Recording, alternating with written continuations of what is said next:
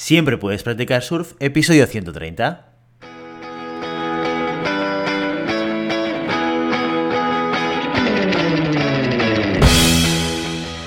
Bienvenido y bienvenida a Siempre puedes practicar surf, el podcast diario sobre recursos humanos. Este podcast está pensado para profesionales de recursos humanos, gerentes o jefes de equipo y podrás encontrar técnicas, consejos, ideas, conceptos y noticias sobre la gestión de personas. Eso sí, con un enfoque práctico y aplicable.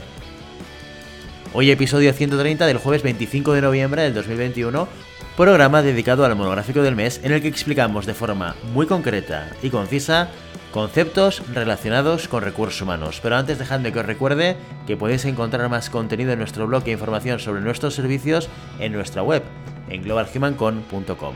Desde allí os podréis apuntar a nuestro newsletter para no perderos nuestros webinars, streamings y todo el contenido de actividades que organizamos desde la consultoría Global Human Consultants. En esta sección explicamos de forma concreta y concisa conceptos relacionados con recursos humanos. ¿Cómo lo hacemos? Cada mes seleccionamos un tema y a partir de cada jueves lo dedicamos a explicar uno o varios conceptos importantes que tienen que ver con este tema en cuestión. Hoy es el último jueves de noviembre y llevo un mes explicándoos monográficos sobre cómo gestionar el tiempo. Pero si hay algo que no podemos hacer seguro, de momento, es pararlo. ¿Soy yo o este mes ha pasado volando?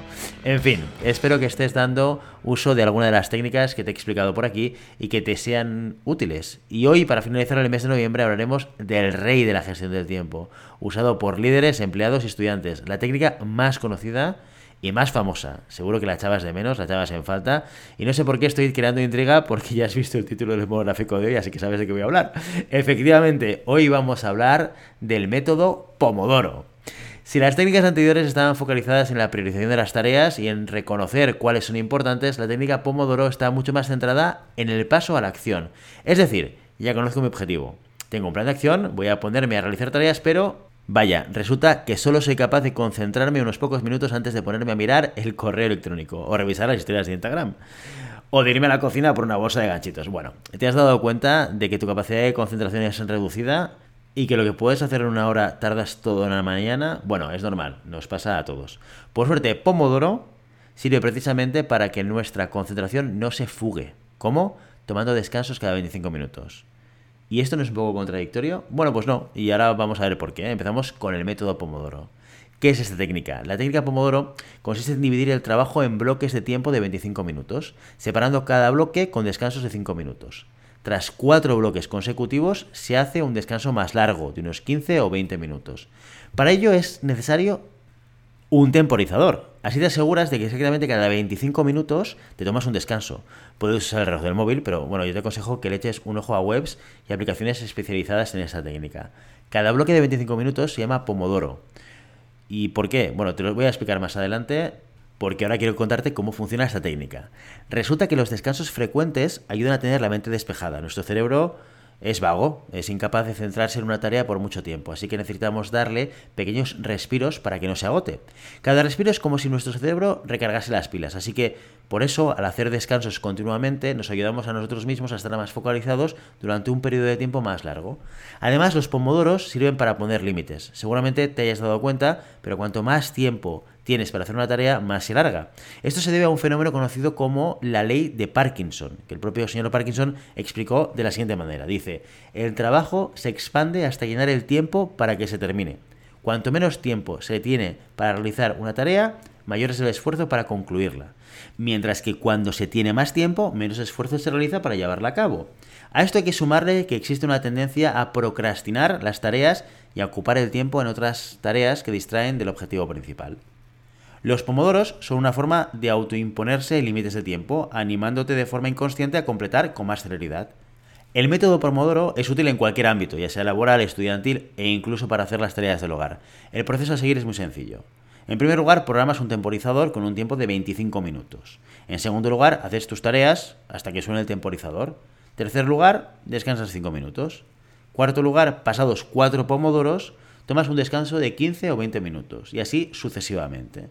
Como decía, puedes hacerlo manualmente con tu temporizador del teléfono, pero puede ser un poco rollo. ¿eh? Por eso es mejor usar directamente programas especializados y totalmente gratuitos que circulan por la red. Si quieres, puedo dejarte en los comentarios una lista de las mejores aplicaciones para ello. Házmelo saber. ¿Y por qué se llama pomodoro? Porque su nombre deriva de un tomate, y tomate es pomodoro en italiano.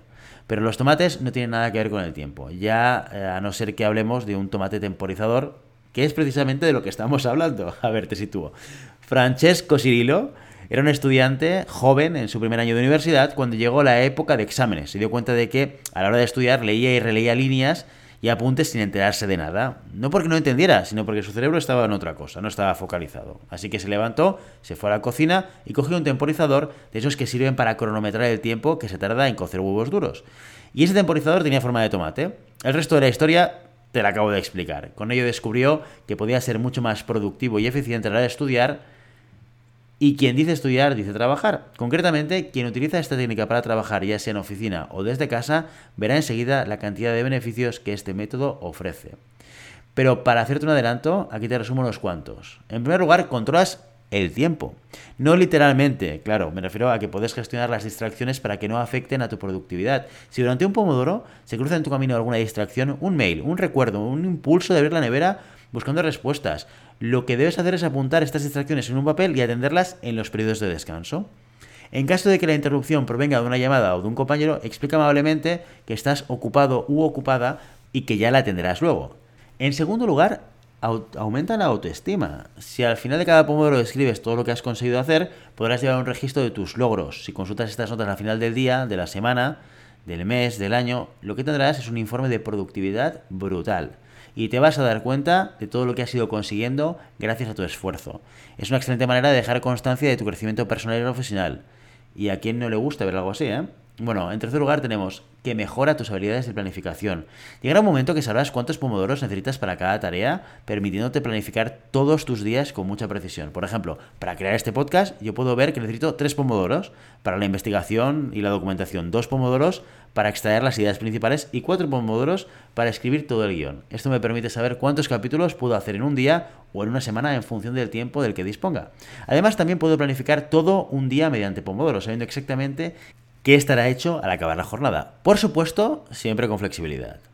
También mejora la salud física y mental. Pues sí, la técnica Pomodoro es buena para la salud porque te obliga a descansar y es recomendable que ese descanso se haga lejos del lugar de trabajo. Así que podrás estirar las piernas, hacerte un paseo por casa o por la oficina. Este simple gesto te ayudará a despejar la mente, previniendo la aparición del estrés y sobrecarga mental, así como contracturas musculares y los típicos dolores de espalda, cuello y piernas que producen estar sentado en la misma postura durante 8 horas seguidas. También te ayuda a mantener alta la motivación. Y la emoción que da saber que estás en el último pomodoro y eso significa estar a punto de acabar la faena, ¿verdad? El cronómetro nos hace trabajar más rápido sin que nos demos cuenta, motivados por terminar nuestro trabajo justo antes de que suene la campana, como si fuese esto pues un desafío, ¿no? Al final, lo que conseguimos es hacer muchas más tareas en mucho menos tiempo. Y no solo las hacemos más rápido, también las hacemos mejor porque estamos más concentrados. Ya solo me queda darte algunos consejos extra para maximizar la efectividad del tomate. No te saltes los descansos. El único momento en el que es aceptable hacerlo es cuando te queda nada y menos para terminar y ya ha sonado la campana. Si lo que te falta te toma unos segundos, entonces adelante, porque significa que ya has terminado. Pero si no es el caso, no te los saltes. Los descansos están para ayudarte y son la base del funcionamiento de esta técnica.